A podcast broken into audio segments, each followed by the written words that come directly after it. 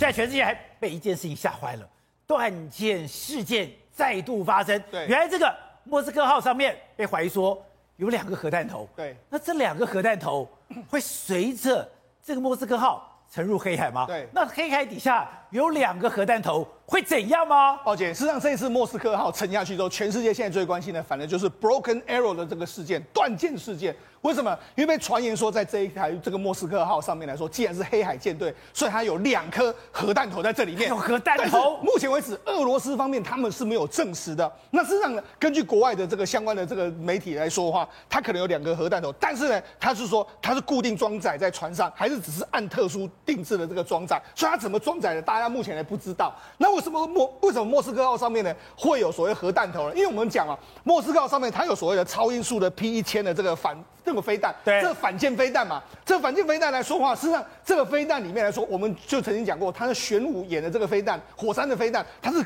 这个类似可以美国的航空母舰的航母杀手。所以我们之前讲过，当美国航空母舰在咬不永无一的时候，对，这个莫斯科号就会出来，对，出来之后他就说，我有反舰飞弹，我的飞弹可以把航空母舰给击沉。对，我当时心里想说，航空母舰以前讲。狂轰滥炸都炸不了，对，你凭什么讲说你一个飞弹可以把航空母舰砸沉？对，搞了半天，对，你是要用核弹头？他就用火火山型的这个超音速飞弹，然后上上面加核弹头，这样击中你，击中你的话，你再大的航空母舰都会被我击沉。所以这个主要是他这样，所以人家就说会有两颗核弹头，这原因就在这个地方。好，那问题是现在已经整个莫斯科沉到黑海里面去了啊，那沉到黑海里面去的时候，那这两个核弹待会怎么办呢？宝九跟大家讲，这两个核弹呢可能会完整的保留在黑海。海的底里面，为什么？因为黑海的海底里面来说，人家说它是个时空胶囊，在里面来说，你只要沉到那里面来去的的话，会保存的非常非常的完整。你说这两个核弹头会永远不朽？对，它当初掉下去是什么样子，以后大概挖出来就是那个样子。为什么？好，那因为为什么？因为黑海就是一个非常特别的一个海域。黑海为什么叫？你看黑海在这个位置，黑海的位置顾名思义，为什么它叫黑海？因为它的海水。非常非常的黑，你要说对比这个之前的这个爱琴海这个地方的地中海，它就是显得非常黑。那为什么会非常黑呢？因为第一个，因为它这个地方，它从这个地方这个海水绕进来的时候，它这个隘口非常非常窄，所以它水进来流量非常非常小，所以非常小的时候，基本上黑海呢，它不太会。流动的，它流动会怎么流动呢？它流动是分成两层在流动，上下层在流动。为什么上下层会流动呢？因为北方的这个风吹进来的时候，这边有非常多山脉，非常多山脉会形成一种风切效应，会吹吹的时候，所以黑海上面来说它是波浪非常的汹涌的。但在波在下面呢？下面没有在流动，因为它只有上面在流动，因为它不是水的流动，所以它是上面流动，下面风吹在表面的流动，就表面在搅动，下面是下面没有搅没有流动，表面没有下面没有流动了，它就慢慢慢慢的沉积，所以你只要进进来的海水，只要是盐分重了，一定都流到下面去，流到下面去海叫做双层海，对，然后流到下面去之后，它后来后面就变充满了污泥，而且这种污泥来来说的话，就是。里面来说话会没有任何生物能够生存在这个地方，因为它有非常严重的硫化物，所以它两层海，对不对？上面的海是有非常多鱼类的，但你要进入这种所谓污泥这个满布的这个下面下一层海里面，它是没有任何的生物，所以它就是一个时空胶囊的圆圈在这个地方，因为它没有任何生物，而且它有非常严非常重要的这种说化学物质在这个地方，所以我上面是搅动，底下是不动，对，不动以后我就会慢慢沉积，对，沉积底下就会有一层。充满硫化氢的黑泥巴，时空胶囊就在这个地方。为什么人家这样说呢？实际上这保保对保检站这这个船呢？你看这个船哦，已经两千四百年哦，在两千四百，而且是木头船，木头船两千四百年，它就沉在黑海里面来说，沉在黑海里面来说的话，这个船两千四百年，对，那到现在都好好的，对，那所以那些核弹以后都不会坏掉。那你知道这多夸张吗？因为我们知道这不是一台这个木造船，对不对？木造船里面它的这个主杆都还在，船舵都还在。这个滑艇，这个什么长凳都还在，甚至它的连绳索都还好好的，哎，绳索都还，哎，绳索是很容易腐蚀的哦。对，他连绳索都保存的好好的，所以他就说，你看，他就说，这里这个地方的这个沉船是世界上最古老还有最完整的一艘沉船，就在这个地方。所以你就知道，你就知道黑海的海底是这样一个海底，所以我们才说嘛，这两颗这个核弹掉到黑海的海底里面去，它就永永久的进入了所谓的时空胶囊。对，当这个莫斯科沉没之后。他居然讲，黑海舰队垮了，不但黑海舰队垮了，有可能俄罗斯的整个海军士气也全垮了。没错，俄罗斯它本来就不是一个海权国家，它就是一个陆权国家起身的。那海权来讲的话，它其实受制于过往这个不良的地形，所以它好不容易建立，比如说北海舰队。呃黑海舰队。但问题是黑海舰队这个主力舰莫斯科号这样沉下去之后，它只剩下什么？顶多就是那些潜水艇可能还可以有用之处嘛，其他都不能用了吗？对，其他来讲的话都算是小船，都算是这个没有办法，比如说侦测啦或者怎么样其他的一个能力而已，没有办法去做主力舰来。所以黑海舰队除了潜艇之外，只有莫斯科号有威胁力。这唯一有威胁力的船只居然没了。对，那现在潜水艇呢，也有看到英国的潜水艇也准备，而且是核动力哦，也准备进入到黑海这个地方，可能来协助乌克兰。所以当潜水艇在水水下见面的时候，那事实上是非常可怕，而且特别要了解到说，为什么这一次。莫斯科号就这么轻易的被几颗飞弹、三颗飞弹就这样干掉了。对，最主要的原因是不是因为有贪腐的原因呢？不只只是说是电侦的问题，是不是因为有贪腐？因为比如说，莫斯科号也贪腐，号称三道防线的这样的东西完全没有启动。那你看它有六四颗的 S 三百的这个相关的飞弹，为什么都不启动？对，因为是不是代表说根本没有那个东西，或者是有那个东西，那个那个按键坏掉了？那个坏掉的原因是不是保修不不不行？所以是不是代表现在又印证了普丁为什么要去毒害这个现在国防部长绍伊古？为什么会惩处那么多将军？还有在这个事情被被发生之后，这一个战舰倒下来之后。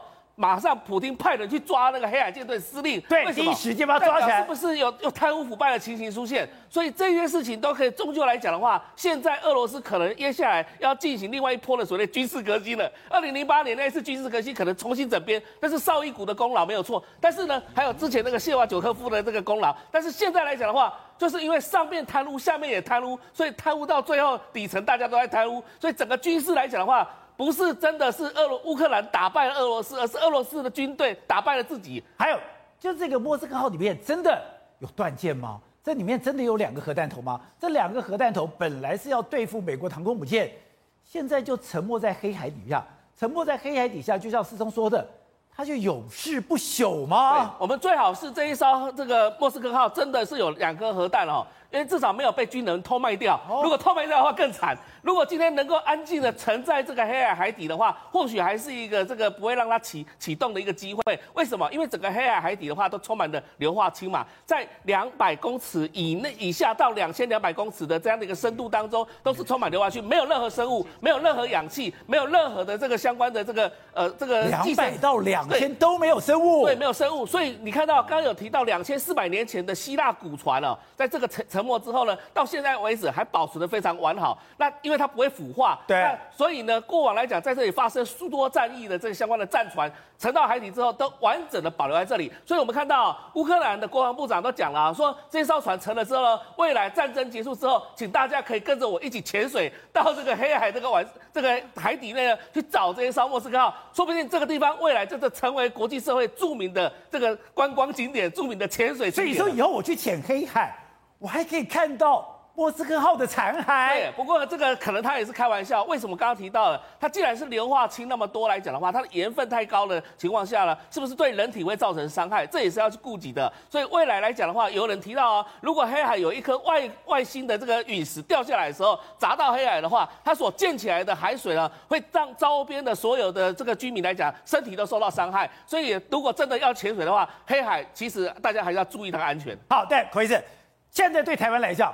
现在当然有那种核弹压力的，不是这种军事，而是我们的疫情。当然，现在一千三百九十，我觉得还好，因为死亡个数毕竟是少的，还有重症的人数也不高。但有一个两岁的小孩把大家给吓坏了。那两岁的小孩把大家吓坏了以后，觉得那小孩怎么办？那现在大家讲打莫德纳，可是有人讲啊，美国只有打 BNT，台湾打莫德纳安全吗？我直接先说这个，美国为什么没有批准青少年以下？打莫德纳，其实很老实的是，他们动作太慢哦，因为 BNT 先做出来了。对，那 BNT 是用成人的青少年先做嘛，哦，成人一样的剂量，然后儿童也去做了三分之一剂量。那美国是在去年十一月就开打，对。那莫德纳整个落后，然后因为他在欧北欧或是日本发现青少年打莫德纳这个心肌炎几率比较高，相比于 BNT 高，所以因此 FDA 要他补资料，然后这。一来一往哦，就延迟了。美国这个儿童剂量是大人的一半，所以是五十微克哦，就等于是我们的第三剂的剂量。那可是 BNT 的话，那是十微克，其实这个只看个数，那比较少啊，差了五倍。对，那所以呢，虽然我们说 BNT 已经有大量资料说儿童不太会心肌炎，可可是莫德纳你不能直接这样说，因为莫德纳你也要在大量的数据来证明这件事。对。可是呢，我我们指挥中心今天有说，虽然像欧盟、像加拿大、澳洲，然后最近是英国，那也批准了莫德纳在儿童施打，没有错。可是问题是，他们其实过得都很近，大概二月、三月是那过的刚刚过而已。对，过的时候其实多半的儿童都已经打了 BNT 了，所以我其实现在还找不太到大量对已经在社区真实世界中累积的安全性跟有效性资料。莫德纳目前是没有的，没有错。那可是我想给大家看一下，那个有一个纽约的资料，对，你看每一个颜色。就是一个年龄哦，那你看实线的，就是在上面的哈，就是青少年哦，那下面的虚线就都是儿童。你看这个儿童，那这张是什么呢？这张是保护力。你可以看到，短短的在在个三周左右，BNT 的保护力在儿童，它从原来的六七十，这是针对 Omicron，它很快的掉到大概十左右。哦，宝杰，你有没有看到？有，本来五十左右都掉到十左右。所以虽然 BNT 目前做起来它的不良反应都很低，可是因为它剂量就用的很低，所以像这一篇的作者他就说，有可能是因为剂量太低了，所以是他们还有故意去抓十一跟十二岁，所以十二岁是用全量，十一岁是用三分之一量，然后那个保护力就完全不一样，所以因此现在有一些声音觉得 BNT 的剂量似乎太低，所以我觉得这其实就是一个很两难的状况。莫德纳目前资料不够多，对。可是从我们我们已经谈论过很多次这两个疫苗的比较，哈，从成人的资料看起来，莫德纳它剂量比较高，它生成的中和抗体还有持久度似乎都比 BNT 高。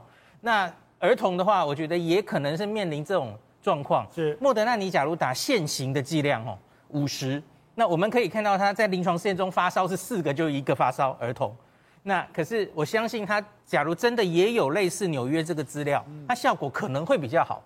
那那就是你到底是要比较安全，然后副作副作用比较少，还是要一个比较高的抗体？可是我真的被那个两岁的小孩吓到了。哦，姐你说的很对，就是因为我们看到了一例，然后所有家长就很怕哈。对。那可是其实很大的资料都告诉大家，小朋友啊，重症还有死亡的几率真的很低。那我们还有特别去抓资料哈，四岁以下是有比较高一点，大概就如同李冰老师说的，致死率大概万分之一点多是那个数字哈。可是假如是五岁到十七岁这一群人，小学生、中学生、国中生到青青年这群人致死率大概是十万甚至百万分之几，所以这些人因为如同你说的，现在的疫苗其实已经是防感染的效果不是很好，对，主要要抓他防重症。而这群人本来重症的几率就低，所以因此到底打疫苗，儿童的疫苗是不是如同李炳颖老师说的利大于弊？好，那另外一个我不解释，本来以为说我只要打三剂，至少我打两剂我就有保护效用。嗯、那想说如果你有感染，你可能是等七八十岁了，你有慢性病啦，你有什么的问题？可是我们现在看到有几个是二十几岁，是没有慢性病，有的打了两剂。有的打了三剂，是那怎么还会感染呢？宝杰应该说，这些药物，这些它其实就是统计学上，我们看大数据上面，你比比方说累积一千一万人，你可以统计出来打疫苗的人，三剂的人，相比于两剂或是完全没打的人，它可以减少你重症死亡的比例，会有一个倍数。对。可是问题是你假如看每一个个案的话，你总还是会看到一些。比方说，今天还是昨天有一个二十几岁完全健康的人，对，而且三剂，他也乖乖打完三剂，那那会发现一些这些例外。那就像今这这最最近的这个两岁小孩，我觉得他也是一个非常稀有的状况，因为他有脑炎哦，他不是只有重症，对，脑炎在新冠其实报告的例子也非常非常少。哎，他不讲香港就有这个例子吗？对，香港有两例，对，那的确是有，日本也有哈。那可是相对起来真的是非常稀有，要注意这个新冠这个疫情从头到尾到现在，它就是主要让年长者会重症会死亡，那个人数差的非常多，所以我觉得我们现在在案例越来越多，我们一定要回访老人，不要忘记老人才是重中之重。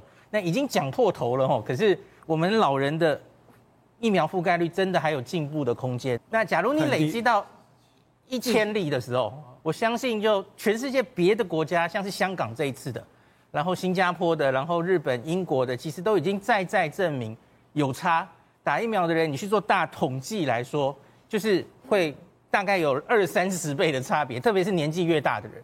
那所以我们才只有大概几十例的时候哈那那个数字大概不能这样看。